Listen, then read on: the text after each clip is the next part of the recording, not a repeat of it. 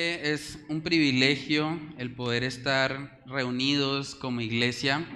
Esta semana estuve leyendo un poco acerca de lo que se vive en otros contextos en, en, cuanto a la Semana Santa como tal y de verdad es muy fuerte ver lo que está pasando en otros lugares del mundo, mientras para nosotros Semana Santa es un tiempo de celebración, es un tiempo en el que nos gozamos en recordar lo que Jesús hizo por nosotros. Para muchos hermanos alrededor del mundo es un tiempo de persecución, es un tiempo de muerte y es un tiempo en el que muchos la están pasando realmente muy mal. Entonces, les animo a que estemos orando por nuestros hermanos en otros lugares del mundo para que la palabra de Dios pueda animarles y pueda fortalecerles a ser fieles al Señor hasta el fin. Entonces, el día de hoy vamos a hacer una pausa en la serie que veníamos realizando sobre el libro de Eclesiastés para hablar un poco de lo que se está conmemorando de pronto en la mayor parte del mundo cristiano, que es la Semana Santa. El día viernes tuvimos un servicio muy especial acá, estuvimos hablando un poco acerca de lo que fue la pasión y la muerte de nuestro Señor Jesucristo. También tradicionalmente el día sábado se conmemora lo que fue la sepultura del Señor, que fue algo también milagroso y providencial, donde el Señor estuvo obrando de tal manera que se presentó un milagro como que este hombre José de Arimatea, miembro del concilio, estuviese dispuesto a ceder un sepulcro completamente nuevo para que nuestro Señor fuese sepultado ahí. Y cuando vemos todos estos aspectos, vemos mucho acerca de la soberanía de Dios, porque este era el cumplimiento del plan de Dios para salvación. Hoy vamos a estar considerando un aspecto muy importante y fundamental para nuestra fe cristiana. Hoy vamos a estar hablando acerca de la resurrección de nuestro Señor Jesucristo. Cristo dijo mucho antes de que sucediera, Él dijo que iba a morir, Él dijo que iba a ser sepultado y Él dijo que iba a resucitar. Y eso se cumplió tal cual como Él lo había expresado. Vamos a leer Mateo capítulo 27 para introducirnos a esta temática y vamos a ir leyendo ahí de corrido hasta Mateo 28, versículo 10. Dice la palabra, al día siguiente, que es después de la preparación, se reunieron los principales sacerdotes y los fariseos ante Pilato, diciendo, Señor, nos acordamos que aquel engañador dijo, perdón, viviendo aún, después de tres días resucitaré. Manda pues que se asegure el sepulcro hasta el tercer día. No sea que vengan sus discípulos de noche y lo hurten y digan al pueblo, resucitó de entre los muertos. Y será el postrer error peor que el primero. Y Pilato les dijo, ahí tienes una guardia, id, aseguradlo como sabéis. Entonces ellos fueron y aseguraron al sepulcro, sellando la piedra y poniendo la guardia. Mateo 28.1 dice, pasado el día de reposo, al amanecer del primer día de la semana, vinieron María Magdalena y la otra María a ver el sepulcro. Y hubo un gran terremoto porque un ángel del Señor descendiendo del cielo y llegando removió la piedra y se sentó sobre ella. Su aspecto era como un relámpago y su vestido blanco como la nieve. Y de miedo de él los guardas temblaron y se quedaron como muertos. Mas el ángel respondiendo dijo a las mujeres, no temáis vosotras, porque yo sé que buscáis a Jesús, el que fue crucificado. No está aquí pues ha resucitado, como dijo, venid, ved el lugar donde fue puesto el Señor. E id pronto y decid a sus discípulos que ha resucitado de los muertos. Y he aquí, va delante de vosotros a Galilea, allí le veréis, he aquí os lo he dicho. Entonces ellas, saliendo del sepulcro con temor y gran gozo, fueron corriendo a dar las nuevas a sus discípulos. Y mientras iban a dar las nuevas a los discípulos, he aquí Jesús les salió al encuentro diciendo, salve. Y ellas acercándose, abrazaron a sus pies y le adoraron.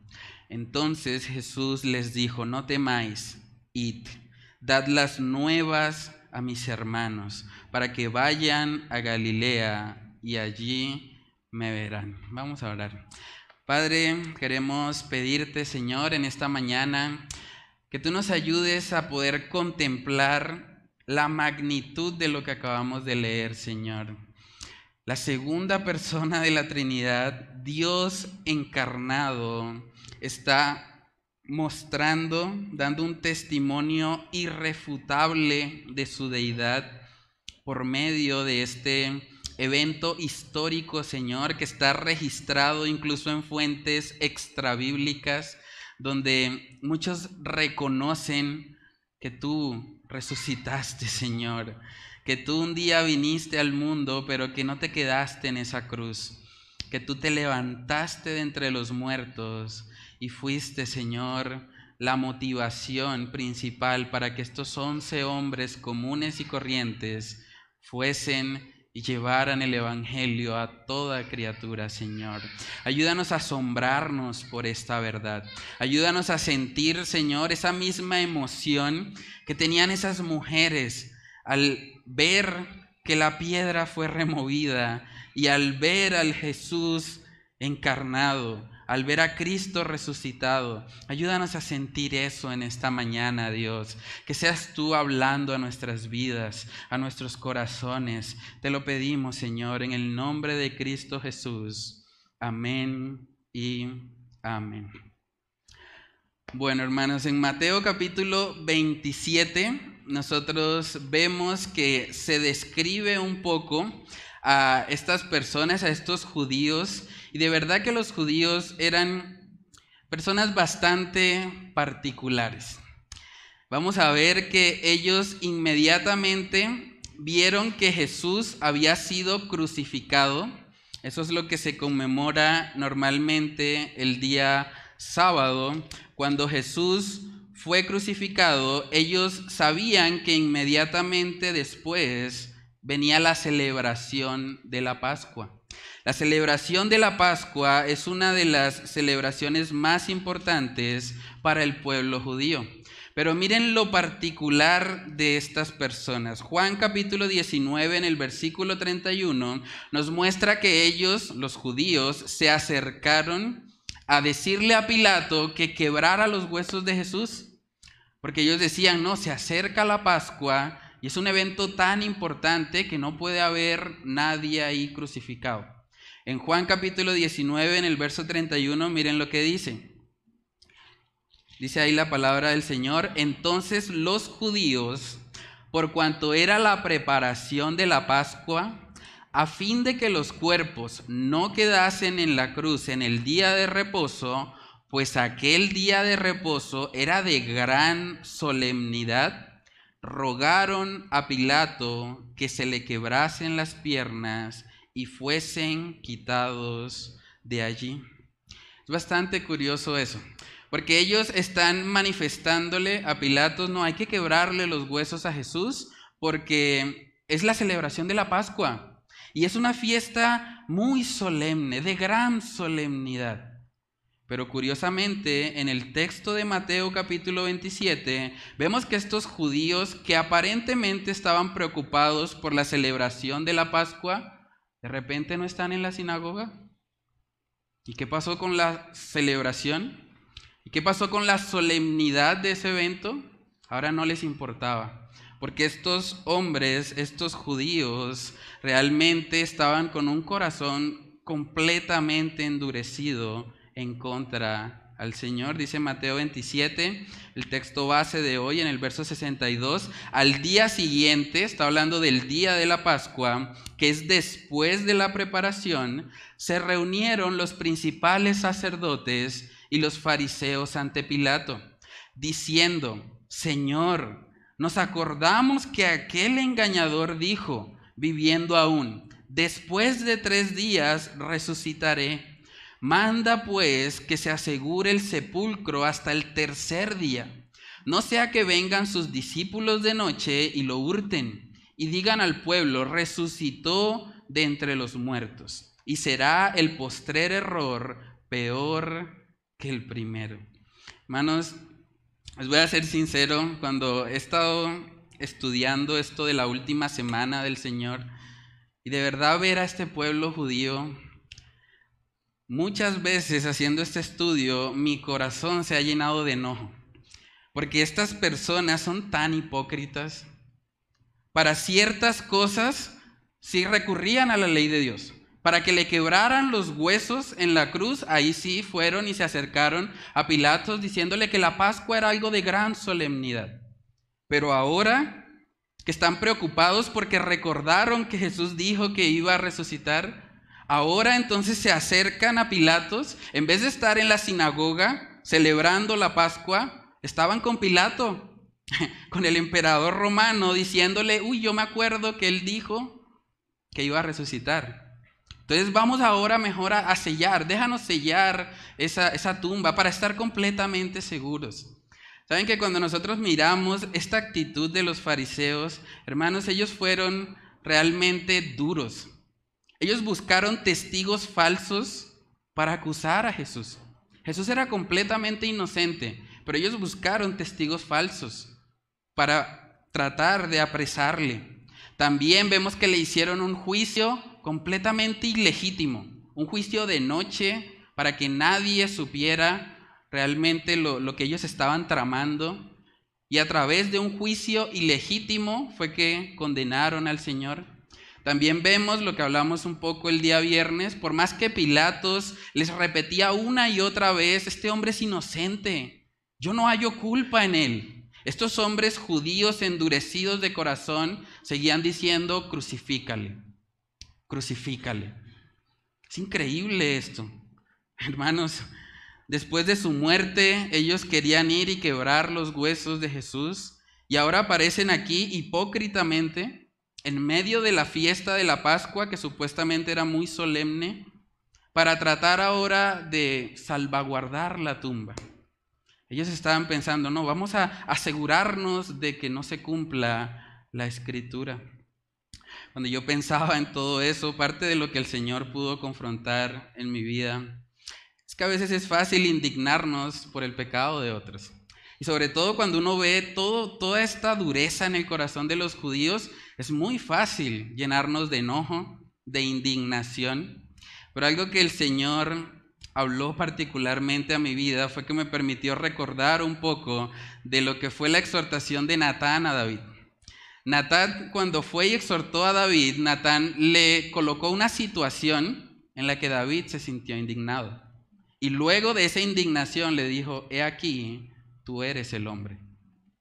Y de la misma manera nosotros podemos indignarnos al ver estos judíos actuando de esta manera. Hay mucha gente que ha llegado al antisemitismo, está en contra totalmente al judaísmo por ver la forma tan cruel y sanguinaria en la que ellos trataron a Jesús, pero debemos recordar, hermanos, que esos también podríamos haber sido nosotros.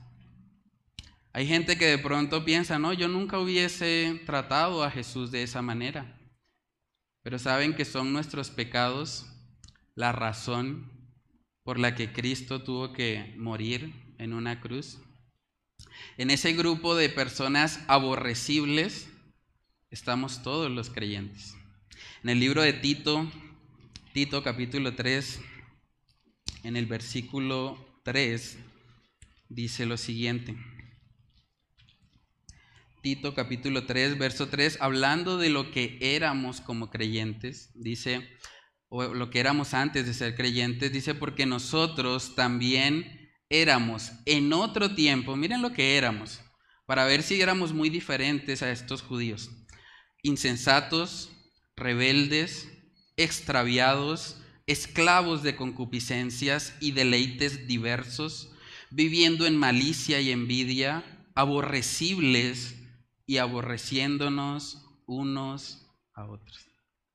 Eso éramos nosotros, aborrecibles, igual que los judíos. No hay mucha diferencia. Es muy probable que si nosotros, no habiendo sido regenerados por el Señor a través de la fe, hubiésemos estado en ese lugar de los judíos, hubiésemos hecho exactamente lo mismo. Debemos recordar, hermanos, que la copa de la ira de Dios que Jesús recibió en la cruz incluía el castigo por nuestros pecados. Hasta cierto punto podemos decir que fue por causa de nosotros la aflicción en el Getsemaní. Cuando Jesús estaba diciendo, Padre, si es posible, quita de mí esta copa. El libro de Mateo nos dice que fue tres ocasiones en las que él rogó Padre, si es posible, quita de mí esta copa. Esa copa de la ira incluía todos tus pecados y los míos, los de cada uno de nosotros. Hermanos, contemplar eso de verdad debe llevarnos a comprender que el sacrificio de Cristo en la cruz es un grito al mundo de que necesitamos un Salvador que éramos personas aborrecibles, personas que no merecen el favor de Dios. Sin embargo, estos hombres judíos están en su terquedad y están tratando de estropear el plan de Dios, cosa que ningún ser humano va a poder lograr nunca en la historia de la humanidad. Pero saben que a veces Dios, en ocasiones, cuando nosotros estamos siendo muy tercos en algo, a veces Dios nos permite cumplir con nuestros planes. Ah, bueno, ¿quieres, ¿quieres hacerlo? ¿Quieres pecar? Hazlo. Romanos capítulo 1 dice que como ellos cambiaron la verdad de Dios por la mentira, el Señor los entregó. Y hay momentos en los que Dios permite eso. Y a veces lo permite para que nos demos cuenta que nuestros planes o lo que consideramos que es correcto realmente es una tontería. Y esto es lo que va a pasar aquí con estos judíos. En Mateo capítulo 27, ellos querían ir y sellar la tumba. ¿Qué hizo el Señor? Bueno, háganlo. Sellen la tumba. Mateo 27, verso 65 dice, y Pilato les dijo, ahí tienes una guardia. Id, aseguradlo como sabéis.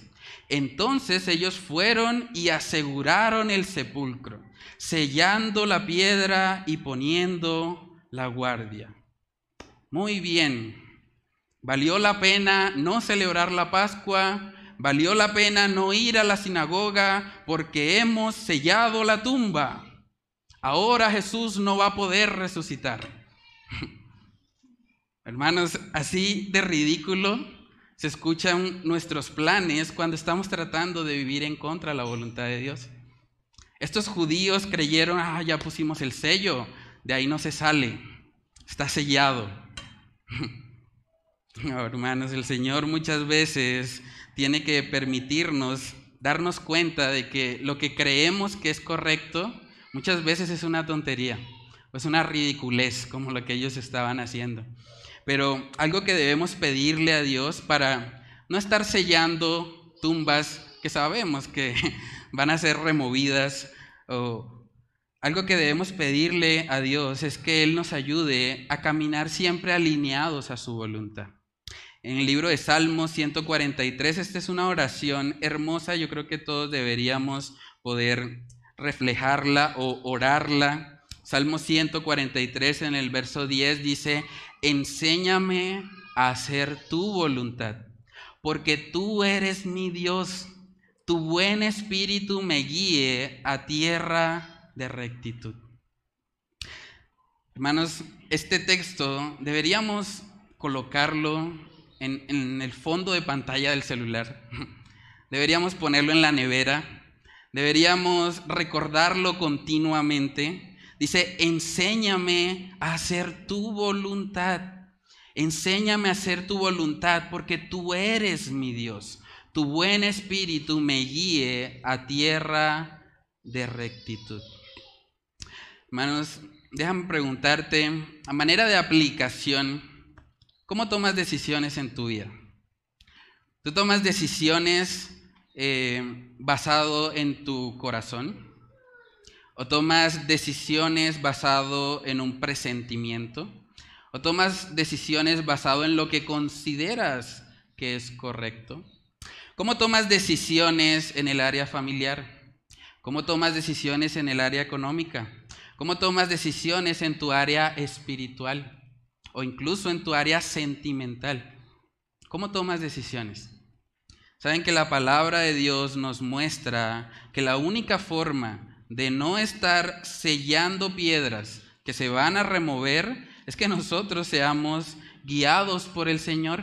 Segunda de Timoteo capítulo 3 en el verso 16 dice, toda la escritura es inspirada por Dios y útil para enseñar, para redarguir, para corregir, para instruir en justicia, a fin de que el hombre de Dios sea perfecto enteramente preparados para toda buena obra. Hermanos, Dios nos dejó a cada uno de nosotros un manual. Y aquí es donde nosotros vamos a aprender cómo vivir la vida cristiana. Cuando no hacemos eso, corremos el riesgo de estar cometiendo un ridículo, como lo que están haciendo estos judíos, creyendo que con ese sello ellos iban a estorbar el plan soberano de nuestro Dios en Mateo capítulo 28, versículos del 1 al 4, justo después de que ellos colocaron el sello que tanto querían colocar. Dice ahí verso 1, pasado el día de reposo, al amanecer del primer día de la semana, vinieron María Magdalena y la otra María a ver el sepulcro. Y hubo un gran terremoto porque un ángel del Señor descendió del cielo y llegando removió la piedra y se sentó sobre ella. Su aspecto era como un relámpago y su vestido blanco como la nieve. Y de miedo de él los guardas temblaron y se quedaron como muertos. El sello que tanto querían colocar los judíos no duró más de 24 horas. Fue quitado. Hermanos, no podemos ir en contra de la voluntad de nuestro Dios. Pero algo que vemos muy particular en este texto, hermanos, es que las personas que fueron testigos de la resurrección, las primeras personas en ser testigos, fueron las mujeres. Las mujeres cristianas. No estaban ahí los discípulos, los que caminaron tres años con él, los que habían escuchado de antemano que él iba a morir, a ser sepultado y luego a estar resucitado, no estaban ahí. Y eso es impresionante. Eso nos habla a nosotros del fiel amor de las mujeres cristianas. Ese es el segundo punto en esta mañana. El fiel amor de las mujeres cristianas. ¿Saben que estas mujeres podrían haber pensado, bueno, ya se murió? No, lo podemos revivir. Ya, pues es una pena, sí, murió crucificado, pues pero ya no se puede hacer más nada. Pero estas mujeres, hermanos, tenían un amor tan grande por el Señor. Saben que cuando Jesús fue sepultado el día anterior, el día sábado, estas mujeres estuvieron ahí. Cuando José de Arimatea selló la tumba con esa gran piedra, las que estaban ahí presentes eran las mujeres.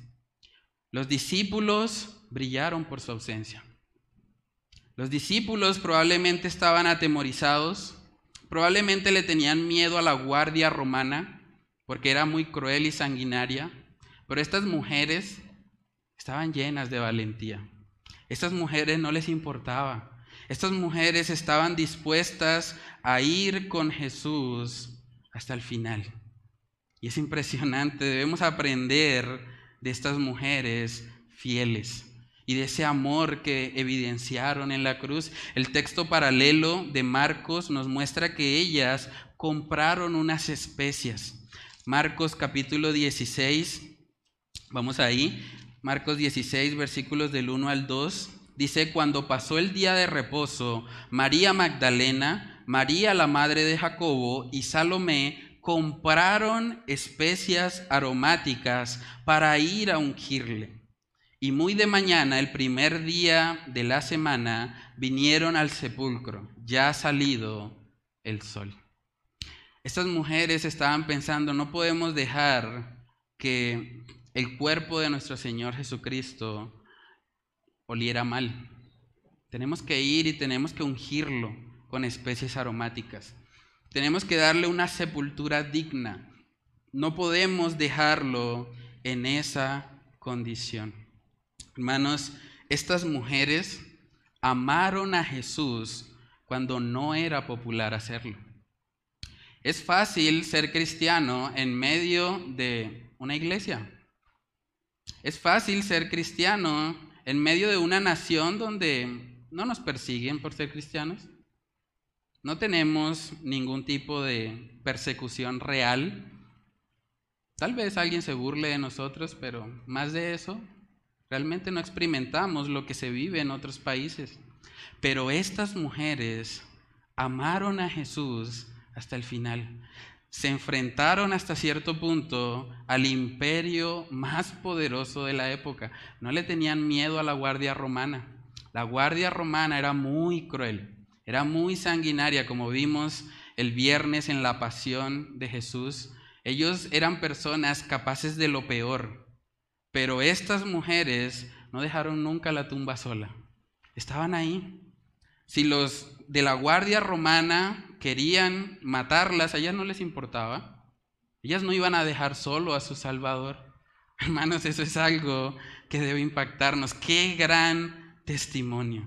Es fácil ser cristiano cuando todos a nuestro alrededor lo son, pero cuando somos los únicos, cuando no están ni siquiera los discípulos ahí, estas mujeres permanecieron fieles. Un misionero cristiano dijo la siguiente frase, el verdadero amor por Cristo es aquel que nos mueve a salir de nuestra zona de confort. Si nos sentimos demasiado cómodos, es probable que no estemos amando a Cristo como deberíamos. Estas mujeres estuvieron dispuestas a incomodarse estuvieron dispuestas a hacer lo que ni siquiera los discípulos quisieron hacer. Entonces yo te pregunto a manera de aplicación, ¿qué tanto te has incomodado tú por Cristo? ¿Qué tanto has sufrido por Él? Hermanos, estas mujeres fueron fieles hasta el fin. Y el Señor, en su gracia, en su misericordia, les concedió a estas mujeres ser testigos del evento histórico más grande y de uno de los pilares de nuestra fe, la resurrección. Yo creo que estas mujeres quizás nunca se imaginaron que su testimonio de fidelidad quedaría registrado para bendecir a creyentes por más de dos mil años. Quedará siempre registrado ahí en las páginas de la escritura que estas mujeres estuvieron con Jesús hasta el fin, que no salieron corriendo como sí lo hicieron los discípulos. Y eso es algo que de verdad debe impactarnos. Las mujeres que están aquí hoy, déjenme decirles que ustedes viven en medio de una cultura que está distorsionando totalmente la belleza de la feminidad. Pero ustedes, si son fieles a Dios, si ustedes permanecen arraigadas a Cristo Jesús, ustedes no se imaginan el impacto que pueden tener en esta sociedad. Necesitamos mujeres piadosas y fieles a Cristo hasta el fin. Mujeres que aunque el mundo esté diciendo que la maternidad es una bobada, que es un estorbo para nuestras vidas, mujeres que puedan decir, no, yo reconozco que Cristo fue el diseñador de todo y que Él me ha creado con un propósito para su gloria. Necesitamos ese tipo de mujeres acá en nuestra congregación. Necesitamos mujeres fieles hasta el fin. Mujeres que amen a Cristo y que no tengan temor de enfrentarse a cualquier enemigo con tal de testificar su fe en Cristo Jesús. Dice en Proverbios capítulo 31, el famoso texto de la mujer virtuosa, dice Proverbios 31, 30, engañosa es la gracia y vana la hermosura. La mujer que teme a Jehová, esa será alabada. Estas mujeres, testigos de la resurrección, no fueron reconocidas por su belleza física, fueron reconocidas por su belleza espiritual, porque estas mujeres temían a Jehová y estuvieron dispuestas a incluso arriesgar sus vidas con tal de permanecer al lado de nuestro Señor Jesucristo. Qué gran testimonio.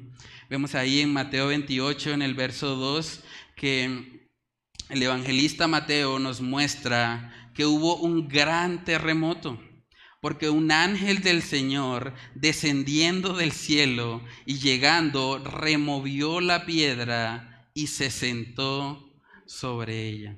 Imagínense la fuerza de un ángel para remover una piedra enorme, probablemente pesaba cientos de kilos, y como si nada se sentó sobre ella. Es como, bueno, esta va a ser mi silla.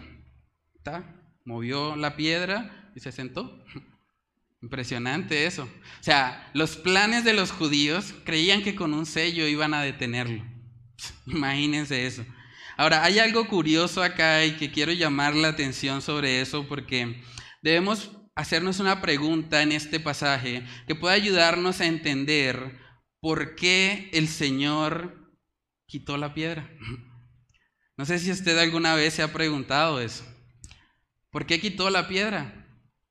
Usted me dirá, no, pues para que Jesús saliera. ¿En serio? Jesús, el Hijo de Dios, Dios mismo encarnado, necesitaba que le quitaran la piedra para salir. ¿En serio? Con una patada la hubiese volado. O sea, estamos hablando del Señor. Él no está limitado como nosotros. Entonces, ¿por qué ese dato curioso? La piedra fue removida. No podía simplemente salir de otra manera. Incluso siendo el Señor, Él podía salir sin necesidad de quitar la piedra. La piedra podía estar ahí y Jesús podría estar afuera. Él podía hacer eso. ¿Saben que es bastante curioso? Porque en el libro de Juan, en el capítulo 20, nosotros vemos que sucede algo un poco curioso. Jesús, ya habiendo resucitado, de repente entra en un lugar donde todas las puertas están cerradas. Juan capítulo 20, versículo 19, miren lo que dice.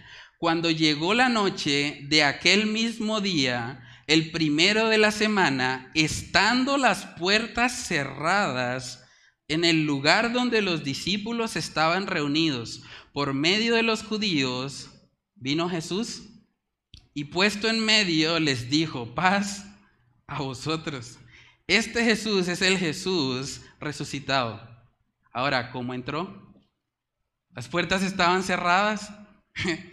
Saben que algunos autores, aunque es un poco especulativo esto, pero interpretan que es probable que el cuerpo resucitado de Jesús tuviese la, la capacidad de atravesar paredes. Es posible. Juan capítulo 20, 19 estaba todo cerrado y de repente Jesús apareció en la mitad. Entonces, si Jesús tenía esa habilidad, ¿por qué remover la piedra? ¿Cuál era el objetivo? Un pastor llamado Steve Lawson dijo la siguiente frase para responder a esta pregunta. La piedra no fue, no fue removida para que Jesús pudiera salir, sino más bien para que el mundo pudiera entrar y ser testigos de la resurrección. Hermanos, cada detalle en la resurrección de Cristo estaba siendo controlado por nuestro Dios. Esa tumba vacía por casi dos mil años ha sido un testigo mudo, irrefutable de la veracidad del Evangelio. Es impresionante. Ver esa tumba vacía es algo que debe llenar de gozo a los creyentes y que cada uno de nosotros puede gozarse en esa verdad. Porque aún hoy por hoy la tumba sigue vacía. Saben que en el libro de Primera de Corintios capítulo 15 Jesús nos, nos cuenta ahí el apóstol Pablo que se le apareció a más de 500 hermanos. Eso es interesante porque hay muchas fuentes históricas extrabíblicas, ¿sí? que no necesariamente fueron de acá, de la palabra de Dios tomadas, que corroboran con total seguridad que en el primer siglo hubo un grupo de creyentes que estaban diciendo que Cristo se les apareció y que vivieron una vida completamente enfocada en predicar a ese Cristo crucificado. Y eso es algo realmente impactante. Imagínense, un historiador ateo, miren las palabras de este hombre, un historiador ateo dijo, puede ser tomado como históricamente cierto que Pedro y los discípulos tuvieron experiencias después de la muerte de Jesús en la que Jesús se les apareció como el Cristo resucitado. Un ateo está reconociéndolo. No podemos negar el hecho de que en el primer siglo habían un grupo de hermanos completamente convencidos de que habían visto a Cristo resucitado. Es impresionante, la historia no lo puede negar. Ahora lo curioso de este hombre, al ser un ateo, él en su incredulidad, él intenta explicar esto con la teoría de la alucinación. Él dice, no, estos hombres estaban locos, alucinaron, pensaron que Cristo se les apareció.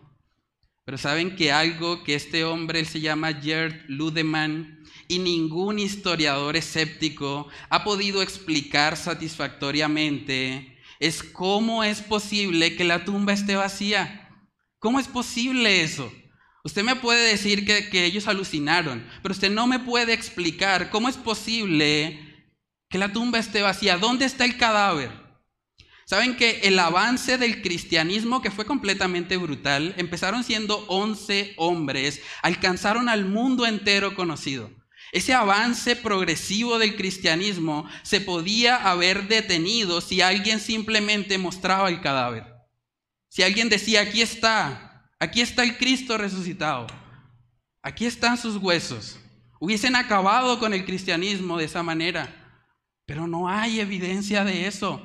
La tumba está vacía, hermanos. La tumba está vacía. Nuestro Señor resucitó. Y debemos gozarnos en eso. Primera de Corintios capítulo 15, por eso el apóstol Pablo es tan enfático con este tema de la resurrección. Primera de Corintios 15, verso 14 dice, y si Cristo no resucitó, vana es entonces nuestra predicación.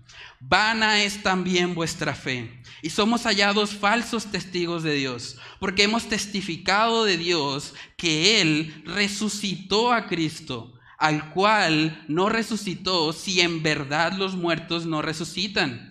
Porque si los muertos no resucitan, tampoco Cristo resucitó. Y si Cristo no resucitó, vuestra fe es vana, aún estáis en vuestros pecados. Entonces también los que durmieron en Cristo perecieron. Si en esta vida solamente esperamos en Cristo, somos los más dignos de conmiseración de todos los hombres. Si Cristo no resucitó, los cristianos son dignos de lástima. Realmente perdieron sus vidas en vano. Pero hermanos, gracias al Señor que como decía nuestro hermano Reni al comienzo del servicio de hoy, Él venció la muerte no pudo contenerlo, la muerte no pudo contra él, porque él es el rey de reyes y señor de señores. Hermanos, es impresionante esto.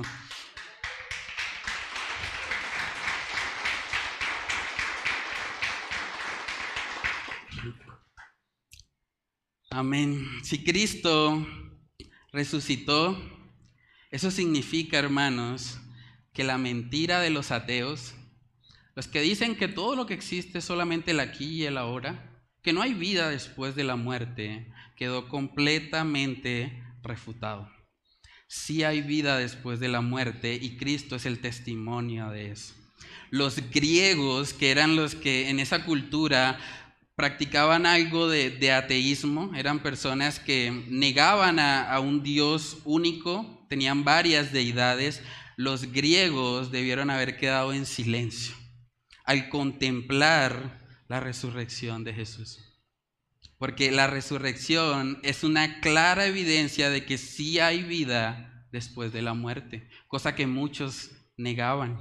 También si Cristo resucitó, los judíos quedaron completamente refutados. Ellos crucificaron a Jesús porque decían que Él era Dios. Pero el hecho de que Él venciera la muerte, hermanos, el único que puede vencer a la muerte es Dios mismo. Todos los seres humanos estamos condenados a morir algún día, pero Cristo Jesús venció a la muerte. Hermanos, eso deja por el piso todas las teorías griegas, todas las teorías judías, todas las teorías ateas de hoy en día quedan completamente refutadas por medio de la resurrección. Nuestro Dios soberano pensó en cada detalle y por eso removió la piedra, para que no quedara duda, para que aun cuando algunos dijeran, no, eso es que estaban locos, alucinaron, explíquenme cómo la tumba está vacía. Saben que un argumento que les encanta usar a los ateos o a los escépticos, a los agnósticos, ellos dicen, ¿cómo sabes que tu religión es la correcta? Hay miles de religiones en el mundo. ¿Cómo sabes que el cristianismo es la religión correcta? Si usted se encuentra a alguien así, mírelo a los ojos y dígale con toda seguridad, sí, hay miles de religiones, eso es verdad. Pero solamente hay una tumba vacía. Una tumba vacía. Mahoma, los huesos de Mahoma están en la tumba de Mahoma. Los huesos de Buda están en la tumba de Buda. Los huesos de Confucio están en la tumba de Confucio. Incluso los huesos de Abraham están en la tumba de Abraham. Pero hermanos, la tumba de Jesús está vacía. Está vacía. Gloria al Señor, Él ha resucitado. Podemos gozarnos en esa preciosa verdad. Y algo que vemos que sucedió en ese momento tan glorioso es que estas mujeres, al contemplar eso, la única reacción lógica que pudieron hacer fue correr. Fue correr porque esto, esto no se puede quedar para una sola persona. Esto hay que ir y contarlo. El Mesías resucitó. Por eso el tercer punto en esta mañana es una verdad gloriosa que debe motivarnos a correr. Y quiero ser enfático en eso. Mateo 28 en el verso 5 dice, mas el ángel respondiendo dijo a las mujeres, no temáis vosotras, porque yo sé que buscáis a Jesús, el que fue crucificado. No está aquí, pues ha resucitado, como dijo, venid, ved el lugar donde fue puesto el Señor e id pronto y decid a sus discípulos que ha resucitado de los muertos, y he aquí va delante de vosotros a Galilea, allí le veréis, he aquí os lo he dicho. Entonces ellas, miren la reacción de estas mujeres, saliendo del sepulcro con temor y gran gozo, temor porque acababan de encontrarse con un ángel, Siempre que nosotros vemos apariciones de ángeles, los humanos tiemblan. Bastante curioso porque hay gente hoy en día que dice que tiene encuentro con los ángeles y hasta escriben libros y todo. Y uno dice, ¿en serio? ¿No estás aterrorizado de haberte encontrado un ángel? Pero aquí vemos que estas mujeres, a pesar de ese temor de haber visto un ángel, dice que ellas con gran gozo, yo me imagino esa mezcla de emociones que debieron tener en ese momento, temor, pero al mismo tiempo gran gozo. O sea, una mezcla ahí. Dice, fueron corriendo, no caminando. Estas mujeres realmente fueron confrontadas, fueron corriendo a dar las nuevas a sus discípulos. Y mientras iban a dar las nuevas, los discípulos, he aquí Jesús les salió al encuentro diciendo, salve. Y ellas, acercándose, abrazaron sus pies y le adoraron. Entonces Jesús le dijo, no temáis, id, dad las nuevas a mis hermanos, para que vayan a, Galilea y allí me verán. Hermanos, ante esta gloriosa verdad, de la resurrección, no hay otra reacción más apropiada que ir corriendo a dar las nuevas, que ir a contarle al mundo que Jesús realmente resucitó. Eso fue lo que estas mujeres hicieron. Ellas fueron corriendo a hablar con los discípulos y a decirles, es verdad, Él es, cumplió su palabra, resucitó, la piedra fue removida, la tumba está vacía, vengan, vean esto, es algo impresionante. Hermanos, el Señor usó la resurrección como una especie de potenciador espiritual, de tal manera que después de este evento histórico y registrado en la Biblia, el cristianismo empezó a esparcirse de una forma impresionante. El cristianismo empezó con 11 personas, porque Judas ya no estaba. 11 personas. Estas 11 personas llenas del Espíritu Santo fueron a alcanzar a todo el mundo conocido. Hoy por hoy se estima que hay 2.500 millones de personas que se consideran cristianas. Empezaron siendo 11. Imagínense el poder potencializador de la resurrección. Ellos estaban completamente convencidos de que Jesús había resucitado. Hermanos, usted me puede decir, ah, pero es que son 2.500 millones que dicen ser cristianos, pero ¿cuántos de esos realmente lo son? Y es cierto, probablemente no hay 2.500 millones de verdaderos cristianos. Pero el solo hecho, hermanos, de que estas personas se identifiquen como cristianas nos habla de el gran alcance que el evangelio tuvo después del primer siglo. Estas personas, si se identifican como cristianas, es porque por lo menos han escuchado algo del mensaje. Y eso nos habla del poder de Dios, porque el cristianismo antes del primer siglo no existía. Y hoy por hoy es la, la religión más grande de todo el mundo. Entonces, a manera de aplicación, quiero preguntarte, ¿cuándo fue la última vez que tú compartiste con alguien estas buenas nuevas de salvación? Saben que estos hombres estaban dispuestos a morir y de hecho lo hicieron.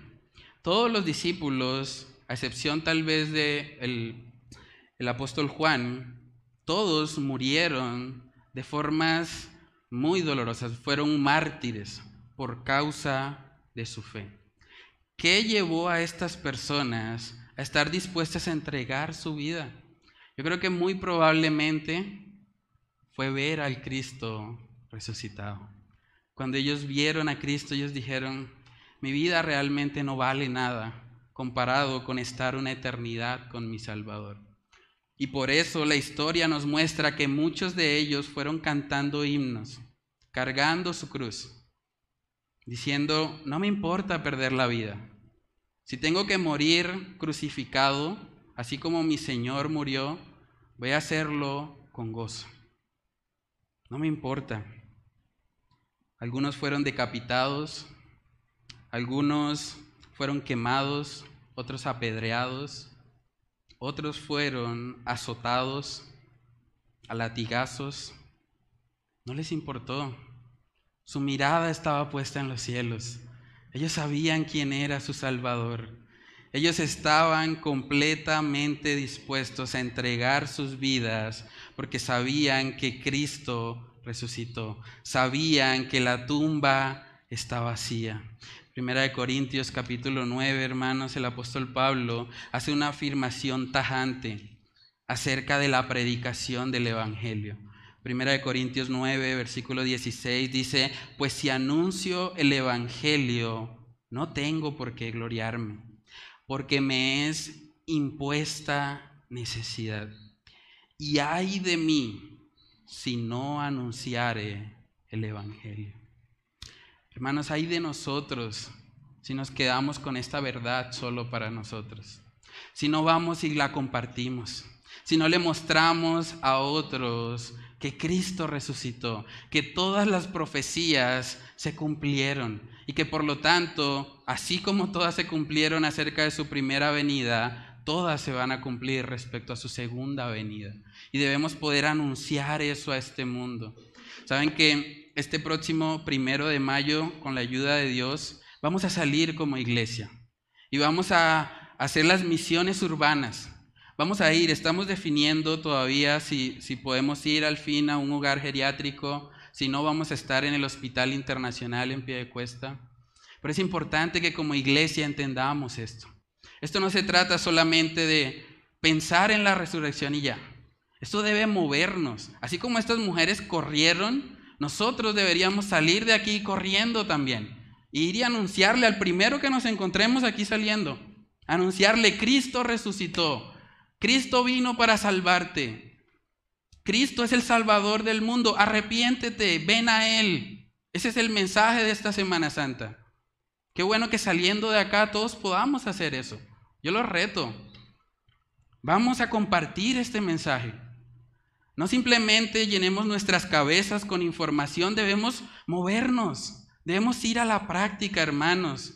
Romanos capítulo 10 nos habla de la importancia que tiene la resurrección en cuanto a nuestra fe. Romanos capítulo 10, versículos del 8 al 9, dice ahí la palabra, mas ¿qué dice? Cerca de ti está la palabra, en tu boca y en tu corazón. Esta es la palabra de fe que predicamos, que si confesares con tu boca que Jesús es el Señor y creyeres en tu corazón que Dios le levantó de los muertos, serás salvo. Hermanos, yo no sé si hay personas aquí que realmente no han experimentado la salvación. Pero si tú eres una de ellas, déjame decirte que si tú confiesas con tu boca que Jesús es el Señor, y eso va mucho más allá de repetir una oración de fe, si tú lo confiesas de corazón, realmente lo reconoces como el Señor, el soberano sobre tu vida, y además crees en tu corazón que Dios le levantó de los muertos, si tú crees ese mensaje completo del Evangelio, tú puedes ser salvo hoy. Si tú no has recibido al Señor Jesucristo como el único y suficiente Salvador de tu vida, el mensaje de la Semana Santa para ti es arrepiéntete y cree. Arrepiéntete de todos tus pecados. Desde que naciste hasta hoy no has hecho más que pecar todos los días de tu vida. Y la única manera en que el día del juicio del gran trono blanco tú puedas ser considerado como parte de los que tienen su nombre escrito en el libro de la vida es que tú te arrepientas. Es que tú vengas a Cristo. Es que tú reconozcas que has fallado que has pecado en contra de un Dios santo, santo, santo. Pero que ese mismo Dios santo y justo, en su amor, en su misericordia, envió a su Hijo, a su Hijo unigénito, para que todo aquel que en Él cree no se pierda, sino que tenga vida eterna. Si tú no lo has hecho, cree en el Cristo resucitado hoy. Cree en Él reconócelo como el Señor y Salvador de tu vida y tú puedes ser salvo hoy. Y para los creyentes que estamos aquí, este mensaje debe movernos a la acción. Debemos correr y ir a impactar a este mundo con el mensaje del Evangelio, que es la única cura para la enfermedad del pecado que todos los seres humanos tenemos. Vamos a orar. Padre, te damos muchas gracias, Señor, por tu misericordia. Gracias, Señor, por este glorioso mensaje, Señor. Padre, no hay palabras suficientes para describir la majestad de lo que fue tu resurrección. Padre, tú eres completamente santo, santo, santo, santo. Nosotros somos pecadores, pecadores, pecadores.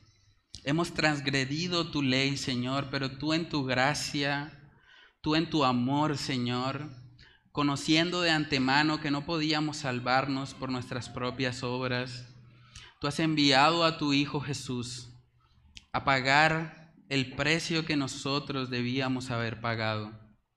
Señor, gracias porque viniste al mundo, viviste la vida que ninguno de nosotros ha podido vivir, moriste en una cruz como un criminal, fuiste sepultado en una tumba de ricos, cumpliendo la profecía de Isaías 53. Y después de eso, Señor, resucitaste. Resucitaste para dar un testimonio público a toda la humanidad de que tú eres quien decías ser, que tú eres el Dios encarnado, que tú eres, Señor, el camino, la verdad y la vida, y que nadie viene al Padre si no es por ti. Padre, ayúdanos a poder asombrarnos por esta verdad, pero sobre todo, Señor, ayúdanos a vivirla. Ayúdanos a que no sea una charla más, a que no sea simplemente información llenando nuestras cabezas, Incomódanos, Señor, que tu Espíritu Santo no nos permita estar tranquilos, que podamos recordar en nuestra mente, en nuestra conciencia, ay de mí si no predico este mensaje, ay de mí si me quedo callado, ay de mí si soy un cobarde.